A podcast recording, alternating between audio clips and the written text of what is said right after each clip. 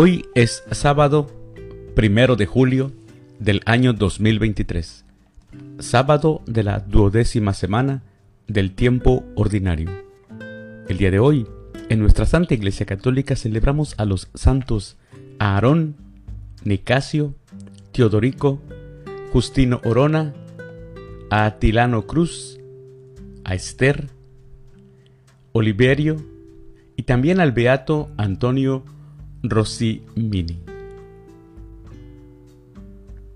Las lecturas para la liturgia de la palabra de la Santa Misa del día de hoy son, primer lectura, ¿hay algo difícil para Dios? Volveré a visitarte y Sara tendrá un hijo.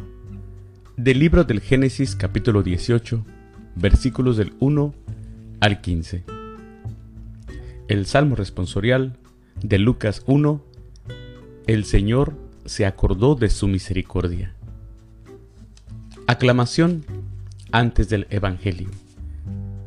Aleluya, aleluya. Cristo hizo suyas nuestras debilidades y cargó con nuestros dolores. Aleluya. El Evangelio es de San Mateo. Del Santo Evangelio, según San Mateo, capítulo 8, versículos del 5 al 17.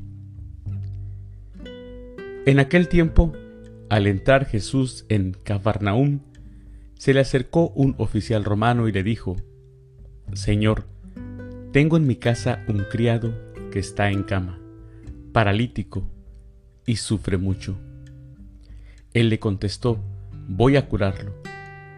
Pero el oficial le replicó, Señor, yo no soy digno de que entres en mi casa. Con que digas una sola palabra, mi criado quedará sano. Porque yo también vivo bajo disciplina y tengo soldados a mis órdenes. Cuando le digo a uno ve, él va, al otro ven y viene, a mi criado haz esto y lo hace.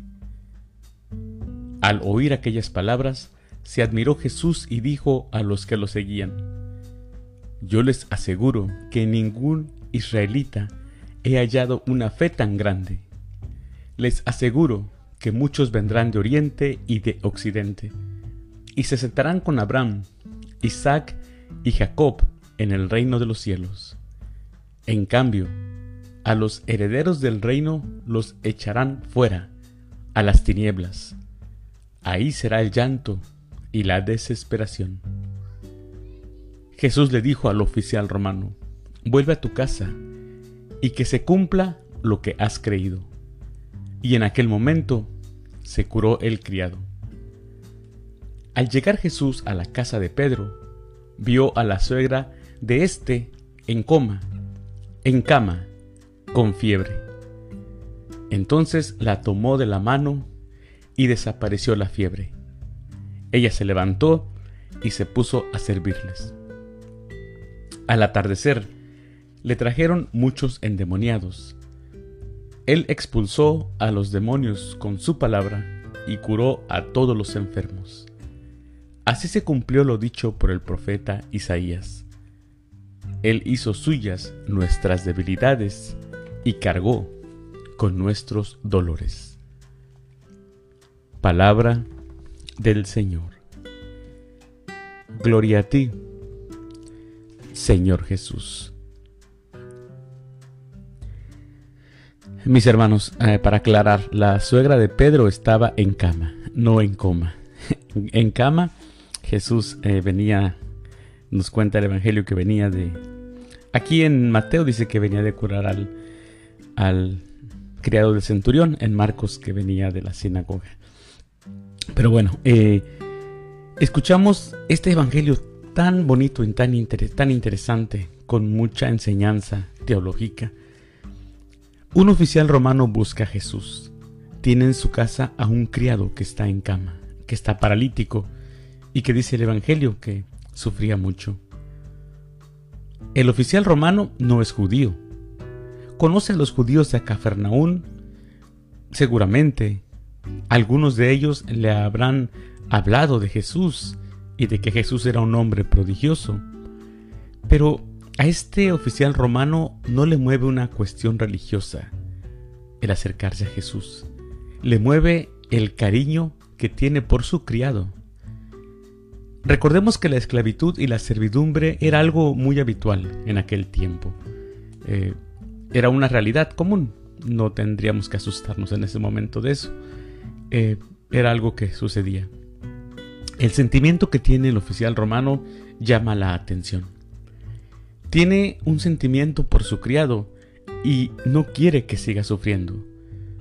Seguramente como él era un oficial romano, ya había hecho muchas cosas que estaban en sus manos para que su criado tuviera la sanación. Así que Jesús ve el corazón de este hombre que con todo su poder ha venido a rogar por él. Y Jesús realiza el milagro. Las palabras del oficial romano han quedado en la memoria nuestra. De hecho, en la Santa Misa nosotros las decimos. Señor, yo no soy digno de que entres en mi casa. Con que digas una sola palabra, quedaré sano.